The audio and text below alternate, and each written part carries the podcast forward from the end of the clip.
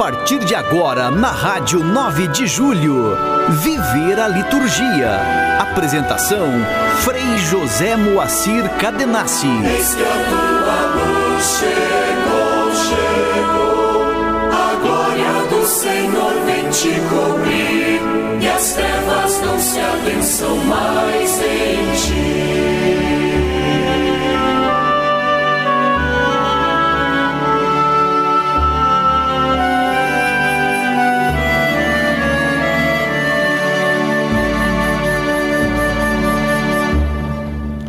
Olá, ouvinte da Rádio 9 de Julho. Neste domingo 19 de março, nosso encontro pelo Viver a Liturgia. Estamos celebrando o quarto domingo da Quaresma, o dito domingo letário, domingo da alegria, porque a liturgia é como se fizesse um grande respiro, uma grande pausa, né? Sensibilizando-se com a grande solenidade que já se aproxima da Páscoa da ressurreição. Então, hoje é o dia que a igreja se reveste da cor rosa, né, nos paramentos litúrgicos, nos detalhes né, do espaço, traz flores para justamente sinalizar esta vivacidade do mistério pascal. Né? Nós passamos a quaresma e vamos depois continuar também. Amanhã já não deve ter mais flores no espaço, né? É, porque a reserva simbólica nos pede, então, é, é, como diz, reserva, porque em vista da grande festa, nós vamos depois na vigília transformar o espaço né, na dimensão floral, inclusive sinalizando esta força da ressurreição de Cristo. Mas esse domingo que já é uma antevisão do mistério celebrado solenemente, nós então trazemos as flores para o espaço. É claro que não é para fazer uma ornamentação tal e qual se fará na vigília pascal, né?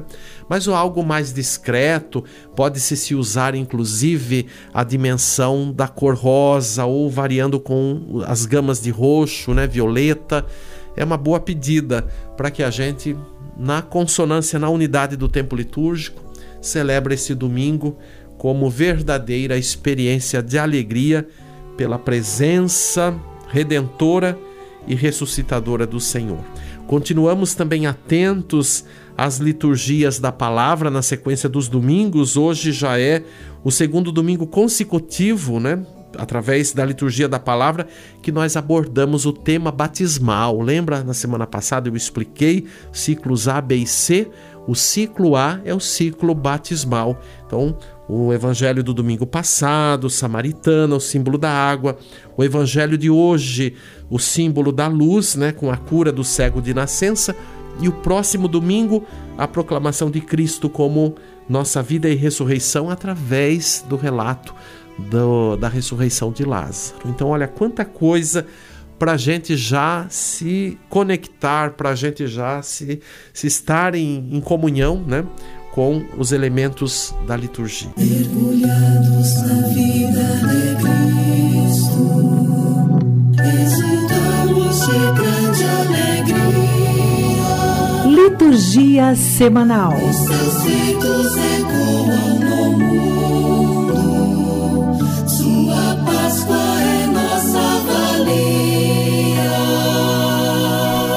Hoje, 19 de março, nós estamos celebrando o quarto domingo da quaresma. Talvez você vai pensar, mas hoje não é dia de São José, hoje é dia 19 de março. Pois é, nós já celebramos São José no dia de ontem, sábado, né? Porque quando é, é tempo forte de quaresma, por exemplo, nós nunca omitimos os domingos, né? Até as festas de padroeiros ou memórias assim oportunas nas comunidades, nas paróquias, etc. Quando se tem, por exemplo, ainda o máximo, né, o padroeiro deve se transferir ou celebrar de véspera ou celebrar no dia seguinte, no caso, né, a segunda-feira, tá bom? Para a gente ficar atentos sempre a, a estas nuances da liturgia. E também neste domingo é oportuno a gente recordar o décimo ano do início do ministério do Papa Francisco como pastor supremo da Igreja. Foi exatamente no dia 19 de março do ano de 2013 que ele iniciou né, o seu ministério como pastor supremo, como Papa. Então, nesse dia também apresentemos nossas orações, né, aplicadas às intenções do Santo Padre o Papa Francisco e também sejamos é, pessoas de comunhão com o seu ministério, né? Aliás, o ministério de Francisco é o ministério da Igreja, o ministério do Papa, de todos os papas. Então devemos também ter esta cordialidade, porque este homem, olha, é uma, é uma presença, um presente verdadeiro que o Espírito concede à igreja nesse tempo da história. Pensemos nisso. Amemos o nosso Papa. Dia 20, segunda-feira da quarta semana da Quaresma. Dia 21, terça-feira da quarta semana. Dia 22, a liturgia própria quarta-feira da quarta semana da quaresma. Dia 23, a liturgia da quarta semana, é quinta-feira, ou a possibilidade da comemoração facultativa de São Turíbio de Mogrovejo, bispo. Na sexta-feira, liturgia própria, dia 24, quarta semana da quaresma. E no entardecer da sexta-feira, nós vamos celebrar partir da liturgia das horas, do ofício divino, as primeiras vésperas da solenidade do dia seguinte. Ou seja, as primeiras vésperas já é a solenidade, né? A gente já está chamando de véspera porque solenidade começa no dia anterior, no cair da tarde. E qual será essa solenidade? Anunciação do Senhor. Então celebramos com esta solenidade o mistério da encarnação de Cristo, algo importantíssimo que a gente vai ter que meditar por todo o caminho da vida, né? Nós assim compreendemos pela fé, óbvio, né, que Cristo se encarnou, tomou o corpo humano, mas o que nos custa ainda entender a repercussão desta encarnação na corporeidade de toda a humanidade por todo o tempo da vida, por todo o tempo da história, como diria, por todos os séculos dos séculos, não? A encarnação de Cristo é o indicativo do quanto Deus está presente em nossa vida, em nossa corporeidade, enquanto a totalidade do nosso ser. Não é à toa que Jesus nos ensinou a amar, que Jesus nos exortou à vida solidária, à vida fraterna, porque cuidar da vida é cuidar realmente do corpo de Cristo, é fazer jus ao Criador, aquele que é a origem de toda a vida, de toda a existência. Então, que a anunciação do Senhor nos ajude a aprofundar o mistério de fé de Cristo, verdadeiro Deus e verdadeiro homem. E no cair da tarde do dia 25, porque é um dia de sábado, nós já também vamos celebrar as primeiras vésperas do dia do Senhor do domingo, com o quinto domingo da quaresma. Você está ouvindo Viver a Liturgia com Frei José Moacir Cadenassi.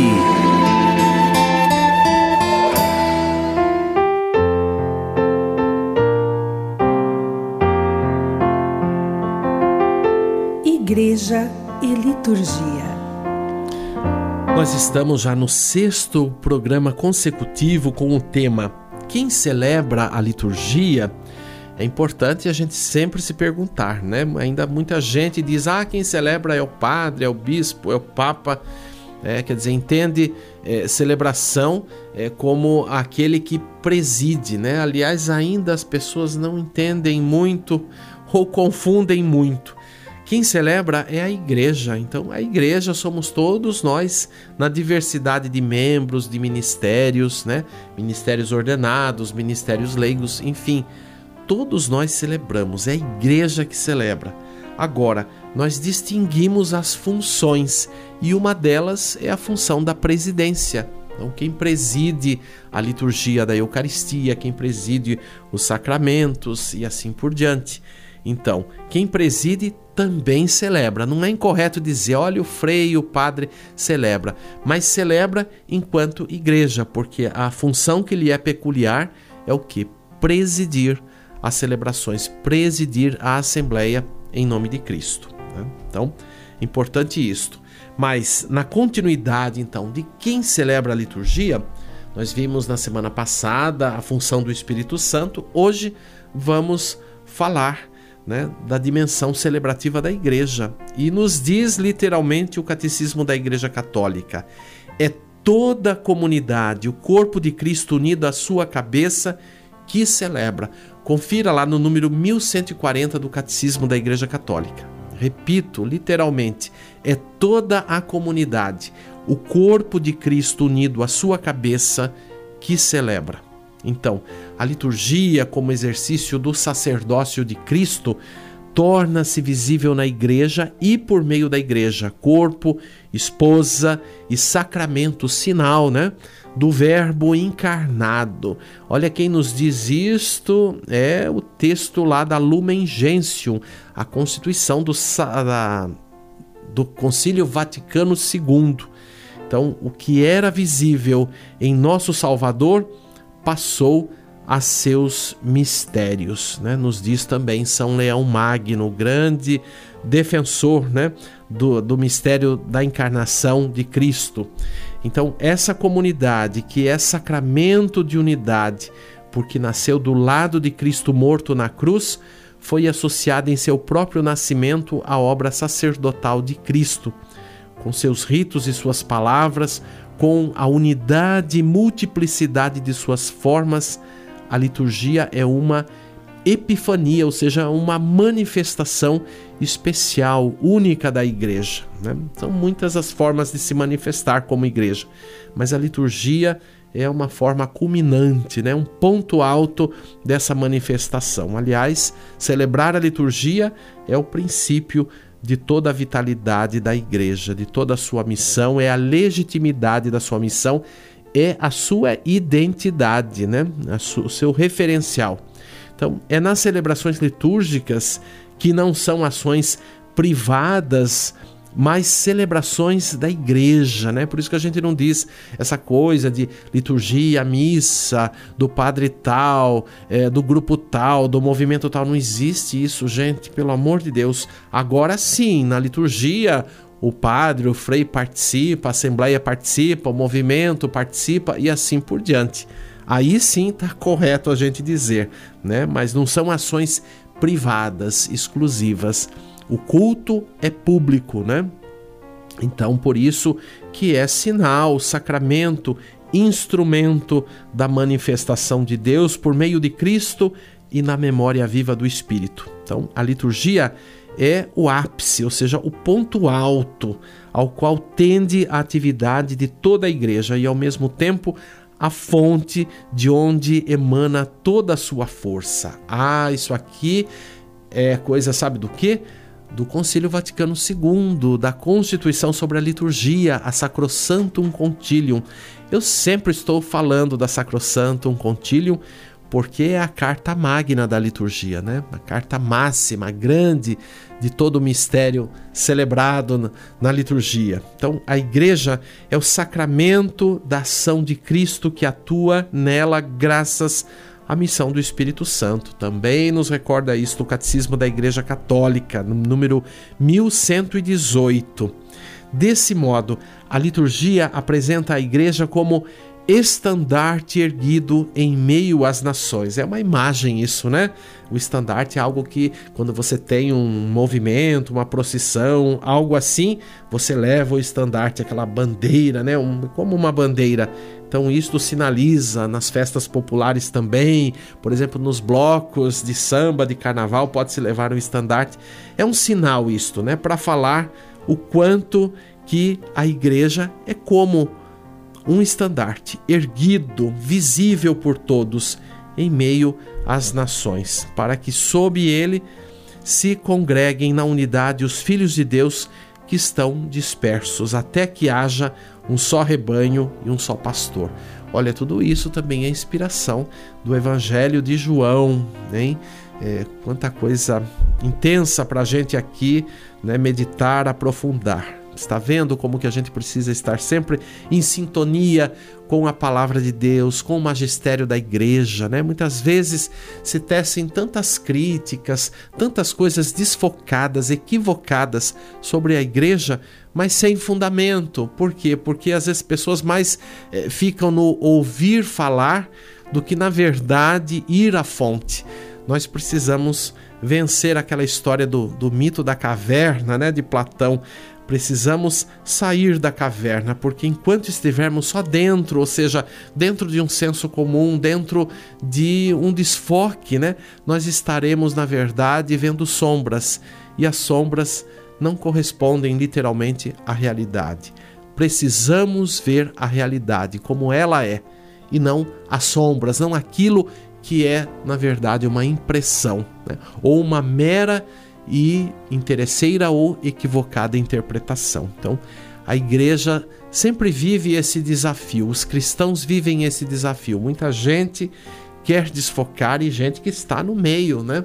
Ou se infiltra no meio com essa finalidade, para justamente romper a unidade, algo que é precioso no caminho de Jesus, que Jesus ainda antes de ser preso, de ser torturado e morto, segundo o Evangelho de João, suplicou pela unidade da sua igreja. Então, façamos valer né, este tesouro que Jesus é, tanto testemunhou na, na, sua vida aqui visível na terra, mas continua testemunhando na sua condição de ressuscitado. Ele nos chama à unidade, a unidade na diversidade, né? né? Porque a, a vida em Deus, a vida em Cristo, a igreja não é uma forma de nivelar, né? De passar qual um rolo compressor por cima da vida e da história. Mas a igreja é a chave, é o meio para que nós tenhamos sempre né, a dimensão de uma consciência da dignidade de todos, da vida de todos, né, e do quanto Cristo se encarnou para justamente na dimensão de toda a sua vida nos entregar a sua própria existência, o seu talento, o seu dom, para que todos tenham vida. Então, afirmar que a liturgia é a celebração da igreja é referir-se tanto à Igreja Universal, né? Universal quer dizer católica, como à Igreja particular. Né? A gente pensa em Igreja particular como a Igreja Diocesana, Diocese, Arquidiocese, em suas diversas manifestações. Na linguagem cristã, a palavra igreja designa não só a assembleia litúrgica, como também a comunidade local, as comunidades locais ou toda a comunidade universal dos fiéis. Essas três significações são inseparáveis de fato. Por isso que a gente diz: onde um grupo de cristãos se reúne, é a igreja que se reúne. Não é a paróquia X ou Y ou Z, né, que tem denominação, etc. Quer dizer, não são comunidades isoladas. Onde dois ou mais cristãos estão reunidos, é toda a igreja que se faz presente. Você já pensou nisso? Você já, já refletiu sobre isso? Você se sente né, como é, pertença a esta igreja que nós chamamos de universal, de católica? É bom que a gente pense, porque isso vai nos ajudar também a ter críticas, quando precisa ter críticas, mais fundadas e críticas construtivas, né? Não críticas que detonam, que rompem a unidade, que confundem, que maldizem, que desviam, né? Que são verdadeiros fake news, como usamos hoje na linguagem digital. Então é importante que a gente sempre aprofunde o valor da igreja, porque, conforme já falamos aqui no início da reflexão, o Catecismo da Igreja Católica afirma é a igreja que celebra o mistério. E se não vivemos a unidade, se não nos esforçamos para que essa unidade perdure e seja sempre o triunfo da vida de cada dia da missão, nós estamos aí negando a nossa própria identidade de cristãos católicos. Né? Então, a igreja é o povo de Deus reunido em todo o mundo. A igreja de Deus existe nas comunidades locais mas realiza-se como assembleia litúrgica, sobretudo assembleia eucarística, porque a Eucaristia é o cume, a fonte de toda a vida cristã. Né? Aliás, batismo e Eucaristia, nós nunca separamos estas dimensões sacramentais porque elas por si já são né, sacramento de unidade. Até pensamos, são duas dimensões sacramentais, mas que na unidade podemos dizer no singular é sacramento da unidade. Né? Então a igreja que celebra a Eucaristia, celebra o mistério pascal, que vive da palavra e do sacramento do corpo e sangue do Senhor, e dessa maneira vem a ser ela própria corpo de Cristo. É por isso que a gente diz que comungar, o ato eucaristicamente, é comungar de toda a vida de Jesus, né? não é uma coisa mágica, não é uma coisa só ali intimista, né? aliás, nada de intimista, mas nós comungamos de uma forma pessoal e ao mesmo tempo coletiva. E comungar corpo e sangue do Senhor significa comungar a sua forma de pensar, a sua forma de enxergar a realidade da vida e a sua forma de agir, né, como missionário, como arauto do Pai. Então, por isso que digo sempre, nós fazemos aqui as vezes de Jesus. Às vezes a gente passa aí clamando a Deus para que faça tal coisa, para que realize tal coisa, e Deus está escutando, mas sabe como que Deus está querendo agir? Através de nós, nos dando inteligência, nos dando sensibilidade, nos dando atitudes, qualidades. Por isso que a gente diz que a igreja é diversidade, porque são muitos dons, muitos talentos, inúmeros até, incontáveis. E nós precisamos o espírito da unidade para que a gente, de uma forma solidária e fraterna, haja como igreja, né? Por isso que sempre digo, quando a gente vai realizar um trabalho pastoral, vai realizar uma função na liturgia, enfim, né? Porque os trabalhos pastorais são extensão da vida celebrativa, né? Não podemos separar a vida celebrativa do apostolado. É uma coisa só. Então, mesmo se eu vou pessoalmente, se eu vou sozinho, né? Às vezes, por exemplo, fazer uma visita, atender um doente, né? enfim, como pastoral da saúde, ou mesmo como leigo, como ministro ordenado, como religioso, religiosa, enfim, eu vou em nome da igreja. Né? Eu, inclusive, faço questão, se eu vou em algum lugar, eu, por exemplo, moro numa região que tem muitos hospitais, então eu sempre estou no meio ali também dos enfermos, né? Porque nos chamam para atendimentos, etc. Eu sempre me identifico, olha, Sou membro da Igreja Católica, sou padre, sou religioso franciscano, pertenço à paróquia tal, né? Então é importante que a gente crie esse hábito para que a gente também tenha esse senso de pertença como igreja, né? Isso é muito importante se a gente pensa inclusive na vida celebrativa. Então por isso que a igreja é uma realidade cultural sacramental, né? E isto a gente pode assim continuar aprofundando como tema, é, estudando mais né, o Segundo Testamento, a partir dos Evangelhos, mas depois percebendo lá desde os Atos dos Apóstolos, todas as, as cartas, as instruções, Pedro, Paulo, João e por aí vai, não?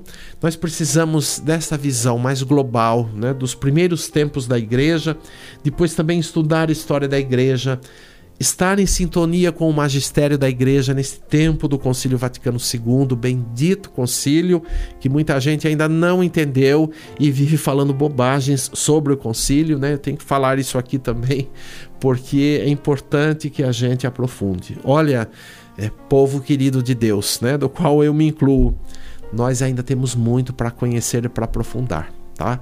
Não vamos dormir no ponto. Continuemos aqui.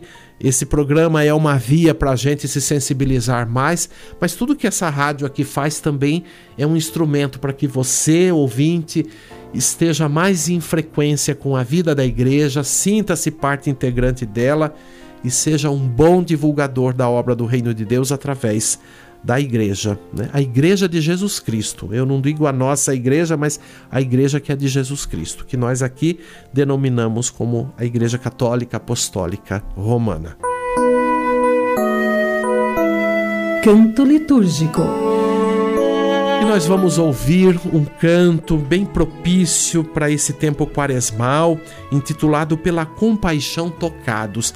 É um canto feito para o momento da apresentação das oferendas. Então, é um canto assim é, para a liturgia da missa, né?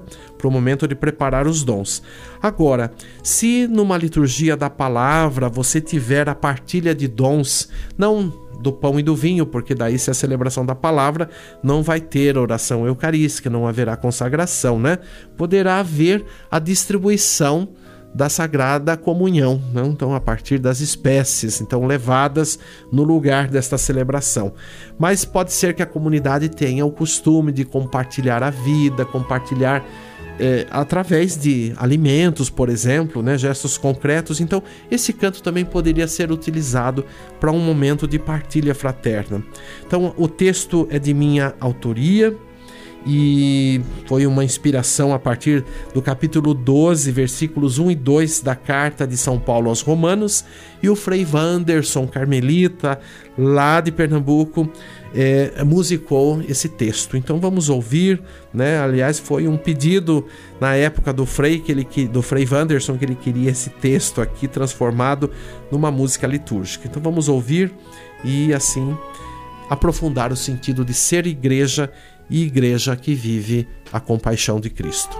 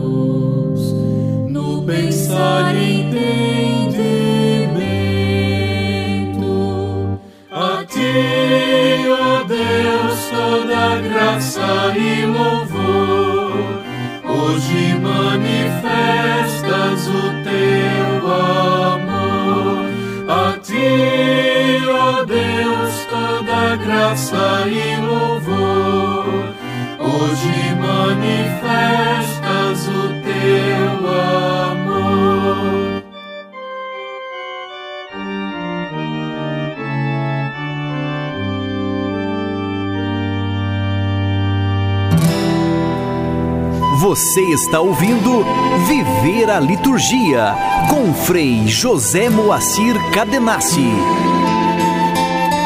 Como igreja, igreja que somos nós, vamos rezar.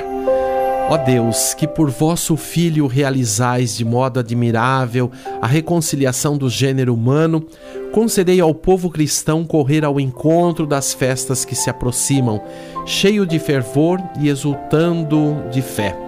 Por nosso Senhor Jesus Cristo, vosso Filho, na unidade do Espírito Santo. Eu agradeço a sua companhia sempre aos domingos, mas agradeço também todo o incentivo que recebo dos ouvintes. Alguns sempre se comunicam, né, mandam um recadinho e a gente fica feliz porque isso é um sinal de que estamos num caminho favorável aqui na parceria com a Rádio 9 de Julho. Então, eu espero você no próximo Viver a Liturgia. Até domingo. Você acompanhou o programa Viver a Liturgia. Apresentação: Frei José Moacir Cadenassi. Eis que a tua luz chegou, chegou. A glória do Senhor vem te cobrir. As trevas não se adensam mais em ti.